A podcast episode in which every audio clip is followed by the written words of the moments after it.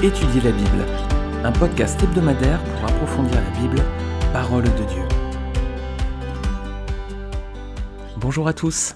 Cette semaine encore, on poursuit notre étude suivie dans un livre précis de la Bible, l'un des tout premiers. On avait, au début de ce podcast, hein, au début de, des premiers épisodes, en 2020, on avait commencé à étudier le livre de la Genèse, on a fait tout le, tout le livre en entier. À présent, on est dans le livre de Josué. On a bien avancé déjà, on est déjà au chapitre 16. La semaine dernière, on avait vu les quatre premiers versets de ce chapitre. Rappelez-vous, il présentait en fait les limites du territoire reçu en héritage par les fils de Joseph. Alors, lorsque le peuple s'est partagé le pays, c'est la tribu de Juda qui a reçu tout d'abord sa part, donc c'était la tribu de Caleb, puis ensuite donc les descendants de Joseph, l'avant-dernier fils de Jacob. C'est la récompense en fait de leur bonne attitude d'autrefois, du temps de Jacob. Je vous invite à réécouter les épisodes des podcasts précédents sur le livre de la Genèse. Vous pouvez réécouter les épisodes qui traitent les chapitres 37 à 50 essentiellement donc de la Genèse. Alors, on va regarder cette semaine Josué 16, donc les versets suivants. Donc, c'est un petit chapitre qui fait 10 versets. Et eh bien, on va lire justement les versets 5 à 10. Ils décrivent les limites du territoire reçu par Éphraïm. Josué 16, versets 5 à 10. Voici les limites des fils d'Éphraïm, selon leur famille. La limite de leur territoire était à l'orient Atarot-Adar jusqu'à Étoron, la haute. Elle continuait du côté de l'Occident vers Mikmetat, au nord, tournait à l'orient vers Tanat-Silo et passait dans la direction de l'orient vers Janoak. De Janoak, elle descendait à Tarot et à Naharata, touchait à Jéricho et se prolongeait jusqu'au Jourdain de Tapuac, elle allait vers l'Occident au torrent de Cana pour aboutir à la mer. Tel fut l'héritage de la tribu des fils d'Éphraïm selon leur famille. Les fils d'Éphraïm avaient aussi des villes séparées du milieu de l'héritage des fils de Manassé, toutes avec leurs villages. Ils ne chassèrent point les Cananéens qui habitaient à Gézer, et les Cananéens habitaient au milieu d'Éphraïm jusqu'à ce jour. Mais ils furent assujettis à un tribut. Alors le premier point qu'on va regarder, les amis, c'est Éphraïm. Voilà, c'est la tribu d'Éphraïm donc qui euh, reçoit son héritage. La première tribu à avoir reçu un héritage était donc Judas, hein, la tribu de Caleb. Et puis à présent, ce sont les fils de Joseph. Et premièrement, Éphraïm. Alors, est-ce qu'Éphraïm c'était le premier-né de Joseph? Eh ben non, non, c'était Manassé le premier-né. Hein. Alors pourquoi est-ce qu'Éphraïm est cité en premier? Bah, Rappelez-vous, lorsque Jacob avait béni les enfants de Joseph à la fin de sa vie, il avait placé Éphraïm avant Manassé. On trouve ce passage dans Genèse 48, versets 11 à 20. Je vous invite à le relire ou à réécouter l'épisode de podcast quand on avait traité Genèse 48. Manassé a perdu sa primauté d'aînesse au profit de son frère Éphraïm. Voilà, c'est Éphraïm qui était le plus jeune et c'est lui finalement qui a récupéré le droit d'aînesse. Alors, parmi les enfants des patriarches, quels sont les premiers-nés qui ont aussi perdu leur droit d'aînesse? Regardez avec Abraham. Qui est le premier-né d'Abraham? C'est Ismaël. Abraham avait donné naissance d'abord à Ismaël à travers la servante Agar, mais le titre de patriarche reviendra à Isaac, au fils de la promesse, et non à Ismaël qui était le fils de la servante. Ensuite, bah Isaac, second patriarche, il a deux enfants, Jacob et Ésaü. Qui est né le premier? C'est Ésaü qui naît d'abord, hein c'est Ésaü qui sort en premier, puis après Jacob. Et pourtant, bah oui, c'est Jacob qui va avoir le droit d'aînesse, pourquoi? Parce que bah, a volé hein, à son frère Ésaü pour un plat de lentilles. Une histoire un peu sordide. Vous pouvez relire ce passage dans Genèse 27 si vous le souhaitez. Donc, Abraham a deux enfants, Ismaël et Isaac. Ismaël est le premier-né, c'est Isaac qui hérite du titre de patriarche, donc qui reçoit le droit d'aînesse. Ensuite, on a Isaac qui a deux enfants, Ésaü et Jacob. Ésaü né en premier, c'est Jacob qui reçoit le privilège du droit d'aînesse et qui a le titre de patriarche. Et ensuite, Jacob, il a 12 enfants. Et c'est pas euh, Ruben qui garde le droit d'aînesse parce qu'il a une mauvaise attitude. Le droit d'aînesse va être transmis à Joseph. Vous retrouvez ce passage dans 1 Chronique 5, verset 1 à 2. On l'avait déjà vu dans un épisode précédent, la semaine dernière, ou il y a 15 jours. Jacob, maintenant, à son tour, va octroyer ce droit d'aînesse à Éphraïm plutôt qu'à Manassé. Donc on voit trois patriarches, Abraham, Isaac, Jacob, et leurs enfants premiers-nés ont perdu leur droit d'aînesse au profit d'un autre enfant qui est venu après. Et donc c'est pareil pour Joseph, hein, euh, bah, c'était pas un patriarche, mais en tout cas, son fils premier-né, Manassé, va perdre son droit d'aînesse au profit d'Éphraïm. Alors on va regarder la perte du droit d'aînesse dans la Bible, hein. il y a une analogie à faire euh, clairement. Hein. Ce transfert de privilèges, il est quand même assez marquant parce qu'on voit que dans les trois premiers patriarches, il y a cette perte de droit d'aînesse. On voit que chez Joseph aussi, ses enfants aussi, il y avait cette image là encore. Si l'Éternel insiste autant sur les personnages euh, peut-être les plus importants dans sa testament avec David, c'est que c'est certainement une image forte pour nous, c'est très probablement une image pour l'Église de Jésus-Christ. Tout d'abord, Dieu avait appelé un peuple, Israël. Il avait scellé avec lui une première alliance.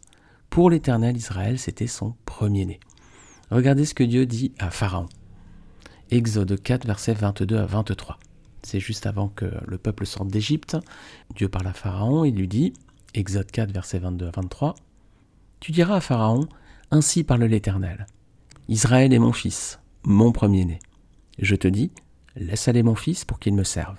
Si tu refuses de le laisser aller, voici, je ferai périr ton fils, ton premier-né. Voilà, ça c'est juste avant la sortie d'Égypte, donc euh, Dieu appelle Israël son premier-né. Et l'Éternel dit à Pharaon, Israël c'est mon premier-né, si tu veux pas laisser partir mon premier-né, c'est ton premier-né qui va mourir. Voilà, il y a un avertissement, hein, et puis Pharaon pouvait laisser partir le premier-né, mais c'est endurci et il n'a pas voulu. Alors donc, pour l'Éternel, Israël était son fils premier-né. Mais Israël, hélas, s'est montré infidèle. C'est ce qui a conduit plus tard à sa chute, à sa déportation à Babylone, puis à la fin de la royauté en Israël. Alors, Dieu a envoyé son Fils, Jésus-Christ, au temps convenable, afin de réconcilier le monde avec lui. Regardez avec moi Galates chapitre 4, versets 4 à 5. Mais, lorsque les temps ont été accomplis, Dieu a envoyé son Fils, né d'une femme, né sous la loi, afin qu'il rachète ceux qui étaient sous la loi, afin que nous recevions l'adoption. Voilà, donc à travers le sacrifice de Christ, Dieu va sceller une nouvelle alliance, et cette fois, ça va être avec tous les hommes. Regardez, 1 Corinthiens chapitre 11, versets 23 à 25.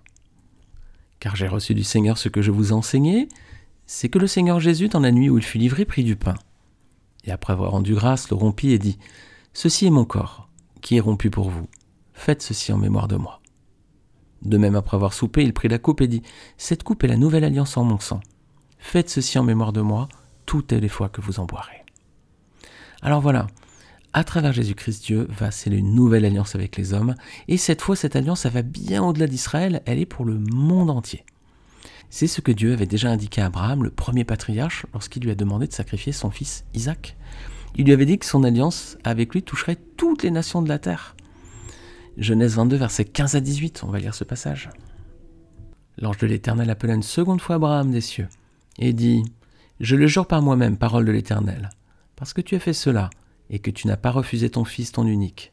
Je te bénirai et je multiplierai ta postérité comme les étoiles du ciel et comme le sable qui est sur le bord de la mer. Et ta postérité possédera la porte de ses ennemis. Toutes les nations de la terre seront bénis en ta postérité, parce que tu as obéi à ma voix. Voilà, c'est pas juste le peuple d'Israël, c'est toutes les nations de la terre qui seront bénies en sa postérité. Donc on voit déjà que l'alliance que Dieu promet à Abraham est une alliance qui va au-delà d'un peuple limité dans l'espace, c'est bien le monde entier hein, qui est évoqué ici. Donc, cette fois, la promesse faite à Abraham s'accomplit pleinement en Jésus-Christ. Le sacrifice du Fils unique Isaac, c'est une préfiguration du sacrifice de Jésus à la croix. On l'avait évoqué dans l'épisode 32 du podcast, quand on avait traité Genèse 22. Alors à présent, cette nouvelle alliance et cette bénédiction, eh bien, elle est pour tous ceux qui ont donné leur cœur au Seigneur et Sauveur Jésus-Christ. Alors, eh bien, autant des patriarches. Chaque premier-né a perdu son privilège droit d'aînesse. Ismaël a cédé la place à Isaac. Ésaü a cédé la place à Jacob. Ruben a cédé la place à Joseph. Manassé a cédé sa place à Éphraïm. Maintenant, dans un sens plus large, on pourrait dire que Israël a perdu aussi ce privilège au bénéfice des rachetés par le sang de Christ, c'est-à-dire les chrétiens, c'est-à-dire l'Église. D'ailleurs, la Bible nous donne plusieurs images de Jésus-Christ en lien comme premier-né. Déjà sur le plan humain, charnel, hein, Jésus, c'est le premier-né de Marie, hein, c'est le premier-né de Marie. Alors, oui, Marie a eu d'autres enfants ensuite, hein, c'est dans la Bible. Hein. je ne veux pas choquer euh, les amis catholiques qui pourraient écouter ce podcast, mais euh, Marie a eu d'autres enfants. Hein. On trouve notamment euh, un détail dans Luc 2, verset 7. Je vais le lire, c'est dans la version crampon, qui est une Bible catholique. Luc 2, verset 6 à 7. Or, pendant qu'ils étaient en ce lieu, le temps où elle devait enfanter s'accomplit, Et elle mit au monde son fils premier-né, l'enveloppa de l'ange et le coucha dans une crèche. C'est bien précisé, premier-né, hein, donc euh, elle a bien eu des enfants ensuite. Et il y a d'autres textes qui le mentionnent notamment, qui font allusion. Vous pouvez lire par exemple Matthieu 12, 46, Luc 8, 19 ou Marc 3, 31. Alors donc déjà sur le plan humain charnel, il est le premier-né de Marie. Ensuite, il est également le premier-né d'autre chose. Regardez, Colossiens chapitre 1, versets 15 à 17. Le Fils est l'image du Dieu invisible, le premier-né de toute la création. Car en lui ont été créées toutes les choses qui sont dans les cieux et sur la terre, les visibles et les invisibles, trône, dignité, domination, autorité. Tout a été créé par lui et pour lui. Il est avant toute chose et toute chose subsiste en lui. Voilà donc, verset 15. Le Fils est l'image du Dieu invisible, le premier-né de toute la création. Voilà. Donc Jésus est le premier-né de Marie, mais c'est aussi et surtout le premier-né de toute la création. Et pas seulement. Regardez dans le même passage, Colossiens chapitre 1, on lit le verset suivant, c'est le verset 18. Il est la tête du corps de l'Église, il est le commencement, le premier-né d'entre les morts, afin d'être en tout le premier. Donc Jésus, le premier-né de toute la création, il est aussi le premier-né d'entre les morts. Ben oui, parce que c'est le premier à être ressuscité. Hein. Donc il est le premier-né aussi d'entre les morts. Alors Dieu mentionne dans ces passages deux fils, Israël, un premier-né terrestre, c'est vrai, ils sont arrivés avant la naissance de Jésus-Christ, avant que Jésus-Christ du moins s'incarne, bien sûr. Et puis on a Christ, le véritable premier-né, parce que c'est le premier-né de toute la création et le premier en tout. Donc avant même qu'Israël, le peuple d'Israël existe sur terre, Jésus existait déjà hein, depuis, euh, depuis le début, hein, il est éternel, il n'a pas de début ni de fin. Hein. Donc Christ est véritablement le premier-né de toute la création et le premier en tout. Alors Jésus, c'est donc le premier-né, au sens propre du terme, mais lui, contrairement au premier-né des patriarches, lui, Jésus-Christ, n'a pas perdu son droit d'aînesse. Au contraire, les amis, au contraire, il en a reçu tous les privilèges. Regarde avec moi ce que dit Psaume 89, versets 4 et 5, puis je lirai ensuite les versets 27 à 30.